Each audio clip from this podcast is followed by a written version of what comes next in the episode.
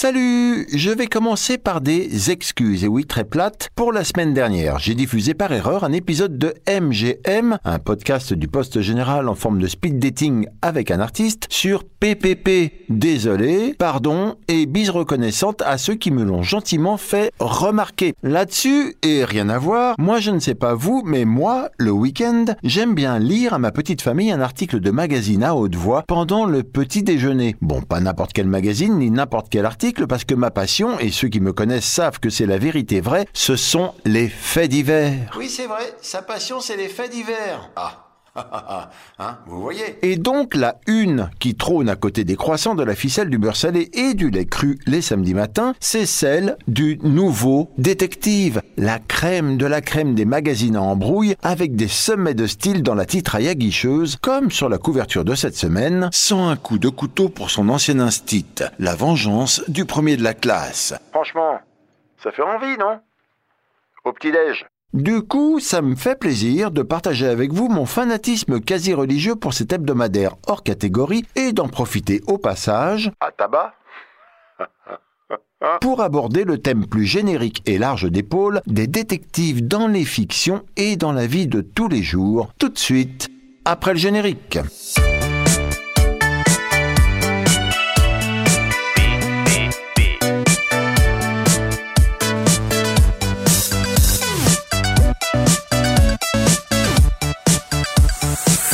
Alors c'est parti. Le journal détective est né en 1928 de la passion pour les faits divers des frères Joseph et Georges Kessel et de l'éditeur Gaston Gallimard. Selon ce trio, le crime existe, c'est une réalité, et pour s'en défendre, l'information vaut mieux que le silence. Parmi les écrivains prestigieux associés à cette création ou collaborant à ses premiers numéros figurent, en plus des frères Kessel, François Mauriac, André Gide, Pierre Macorlan, Georges Simenon, Marcel Duhamel, Albert Londres, etc. Et j'en passe que de la belle plume avec des lecteurs non moins prestigieux des big people de l'époque comme Simone de Beauvoir et Jean-Paul Sartre, Sartre encourageant même la presse de gauche à puiser dans ses faits divers la révélation des tensions de la société, malgré tout souvent qualifié de Torchon, détective déchaîne les critiques pour son immoralité et son manque de fiabilité. Le titre disparaît des kiosques en 1940 pour réapparaître en 1946 adoptant divers noms avant de se transformer en 1982 en Nouveau Détective. Ce Nouveau Détective que j'achète tous les samedis chez Intermarché, un magazine populaire emblématique d'une presse couramment méprisée dont la lecture est souvent tout autant mal assumée, voire honteuse,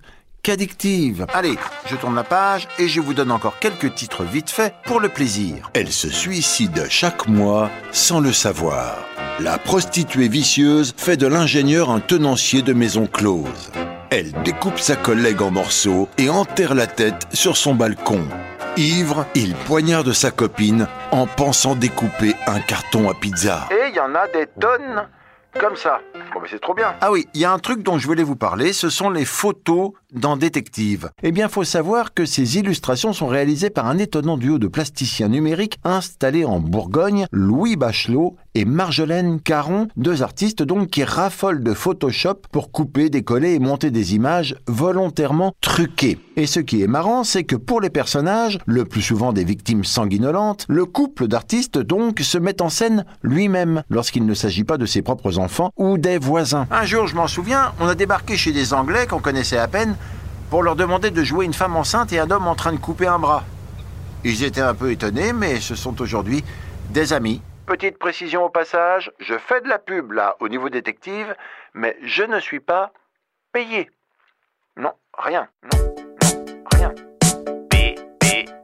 Alors on passe maintenant à la définition de détective. Le détective est un enquêteur de droit privé qui effectue à titre professionnel des recherches, des investigations et des filatures. Comme à Roubaix. Voilà, je vous laisse réfléchir. Vous l'avez? Cette qualité n'est pas une appellation ni un titre, mais un statut juridique et. Alors attention, notre détective privé ne doit pas être confondu avec le terme anglophone de detective, qui désigne un fonctionnaire de police chargé de conduire des enquêtes officielles. Le premier détective serait Eugène François Vidocq, né en 1775 à Arras, aventurier successivement délinquant, forçat évadé du bagne, indicateur, puis policier, chef de la sûreté et enfin détective, qu'on salue aujourd'hui comme le saint patron des privés. Ce même Vidocq qui a inspiré de nombreux personnages littéraires au cours du 19e siècle, comme celui de Vautrin dans la comédie humaine d'Honoré de Balzac, ou alors dédoublé en Jean Valjean plus Javert dans Les Misérables de Totor Hugo. Sans oublier quelques dizaines de déclinaisons, pastiches, copies et reprises de Vidocq dans des films, des livres, des BD et jusqu'aux jeux vidéo, puisque dans Assassin's Creed Unity, le héros rencontre le jeune Vidocq durant la Révolution française. Mais, mais, mais, mais, mais, mais, dans le genre détective, on trouve plus ancien que Vidocq avec le juge T. Oui, ce n'est pas vraiment un détective privé, d'accord, puisqu'il est juge, mais ce personnage littéraire inspiré de Jirenji, un juge très célèbre de son vivant pour son extraordinaire capacité de déduction et qui vécut en Chine au 7e siècle, a très certainement influencé ou inspiré Arthur Conan Doyle pour son Sherlock Holmes ou Agatha Christie pour son Hercule Poirot. Trop fort. Bon, alors je vous donne rapidement quelques autres détectives de fiction, mais alors que les plus connus parce qu'il y en a masse. Philippe Marlowe, le détective cynique et imbibé de Raymond Chandler. Humphrey Bogart à l'écran. Mike Hammer, le réac adepte de la loi du talion, œil pour œil, dent pour dent, de Mickey Spillane, interprété par Stacy Kitsch et son bec de lièvre. Nestor Burma, dit Dynamite Burma, créé par Léo Mallet. Nestor, le fondateur de l'agence Fiat Lux, toujours avec sa pipe en forme de tête de taureau, interprété par Guy Marchand dans la série éponyme.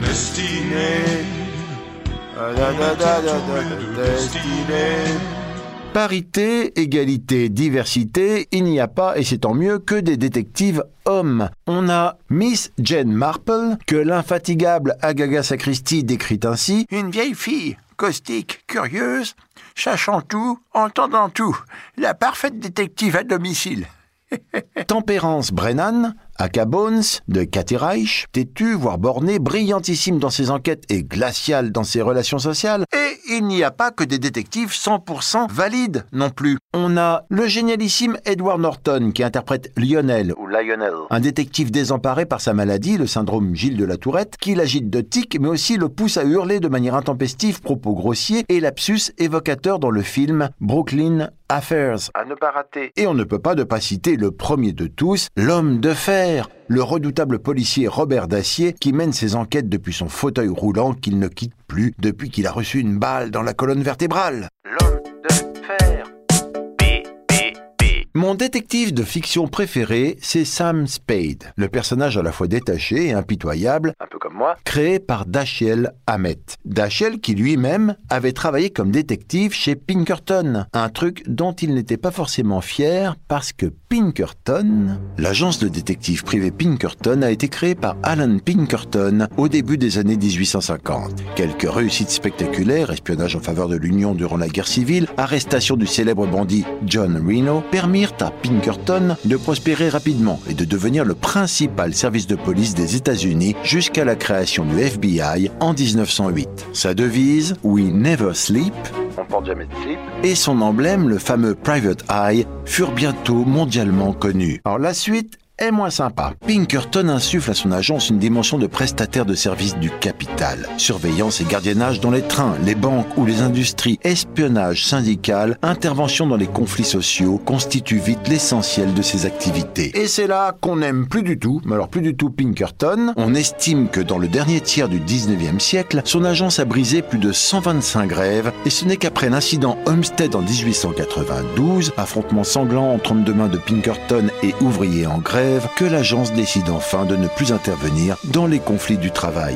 Et il faudra encore attendre 30 ans euh, de résilience pour que Sam Spade naisse enfin dans le merveilleux livre Le Faucon Maltais.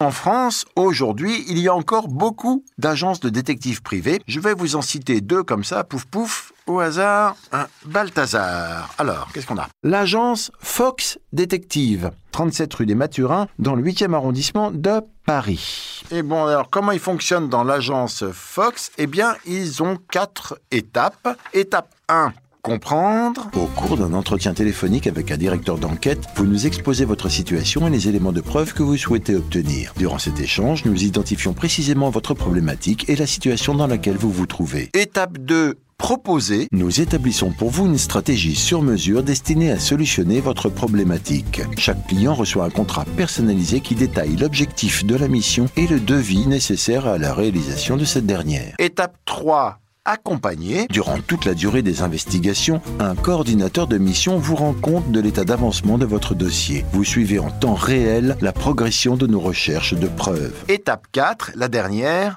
solutionner. À l'issue de nos investigations, un rapport circonstancié vous est remis. Ce rapport pourra, le cas échéant, être communiqué à votre avocat en vue de sa production à la juridiction compétente. Et, et plus précisément pour une infidélité ou un adultère, Fox propose encore quatre étapes. Vérification emploi du temps, lieu et personnes fréquentées, preuve adultère ou infidélité, photographie et rapport productible en justice. Voilà, ça c'était l'agence Fox. J'en prends une deuxième au pif, au pif, au pif. Attendez, je cherche. Cenex Détective Privé, agence fondée à Paris en 2003, 3 rue de Téhéran, également dans le 8e arrondissement. Alors on a à peu près les mêmes principes que Fox, et là, ça parle de confidentialité. Chaque client est unique et demande un strict respect du secret professionnel. Quels que soient les enjeux du dossier, Cenex Détective Privé place le secret au cœur de ses valeurs et de sa relation client. Ainsi, le cabinet prend les meilleures dispositions pour garantir une totale confidentialité à ses clients avant, pendant et après la mission. Bon ben voilà, c'est rassurant et toutes les agences françaises partagent, défendent peu ou prou les mêmes valeurs. Vite, vite, vite, on se dépêche des réponses aux inévitables questions qui se posent. D'abord, combien ça coûte? Tous les prix sont TTC. Une demi-journée, 4 heures, 380 euros. Une journée, 10 heures, 870 euros. 3 jours, 30 heures, 2500 euros. Au-delà de 30 heures, il faut un devis. Autrement, pour une recherche adresse France, c'est 720 euros. Une recherche adresse à l'étranger, entre 120 et 720 euros. Je comprends pas pourquoi. Pour une enquête de voisinage, bah, c'est à partir de 380 euros. Une recherche d'employeur, entre 120 et 540 euros. J'imagine que c'est pour un employeur indélicat. Une enquête de solvabilité à partir de 600 euros. Une enquête de patrimoine à partir de 360 euros. Pour les enquêtes informatiques, détection micro, caméra, logiciel, il faut faire un devis. Deuxième question. deuxième question. Comment je peux devenir détective privé? C'est une bonne question. Eh bien mon petit, il faut faire des études afin d'obtenir l'un des titres et diplômes suivants. CQP de salarié détective, niveau bac exigé pour des postes d'enquêteur, de salarié détective ou d'agent de recherche. Titre certifié de détective, agent de recherche privé, direction des opérations, niveau bac plus 2 exigé pour devenir directeur d'agence, collaborateur indépendant, enquêteur salarié. Voilà, alors maintenant la troisième question, le nerf de la guerre. Combien on est payé? Hein, quand on est détective Alors là, c'est très clair. Le salaire d'un détective privé employé dans une agence, à ses débuts, tourne autour de 1500 euros plus prime.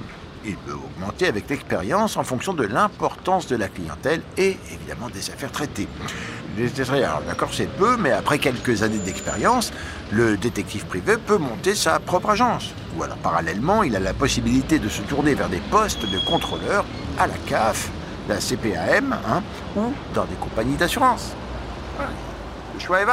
Très bien, alors un petit rappel de la job description. Un détective privé n'a pas d'horaire fixe. Il doit être disponible jour et nuit, dimanche et jour férié. Il peut passer des heures à attendre et à surveiller quelqu'un lors d'une filature, par exemple. Sens de l'observation, patience, endurance, pugnacité et adaptabilité sont des qualités indispensables pour exercer ce métier. Mais un détective doit également savoir être discret, avoir le sens des relations, inspiré de la confiance. Du courage est parfois nécessaire pour affronter des situations complexes ou dangereuses. Énervement, violence. Un permis moto est souhaitable, le permis voiture indispensable, l'anglais courant est nécessaire. Necessary. Voilà, et pour finir complètement, alors là, le métier réglementé de détective est exercé par un millier de personnes en France.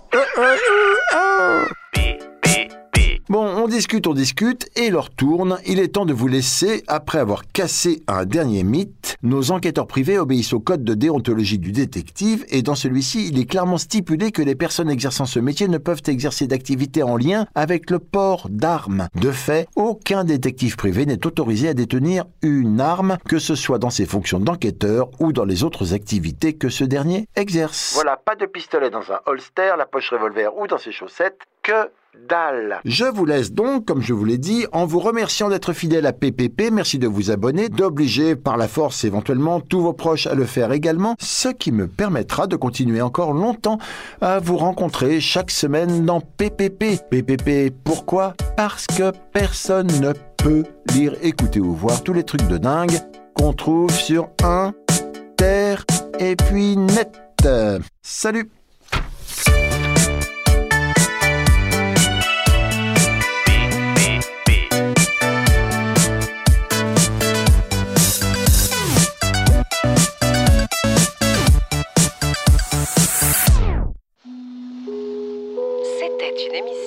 Poste Général.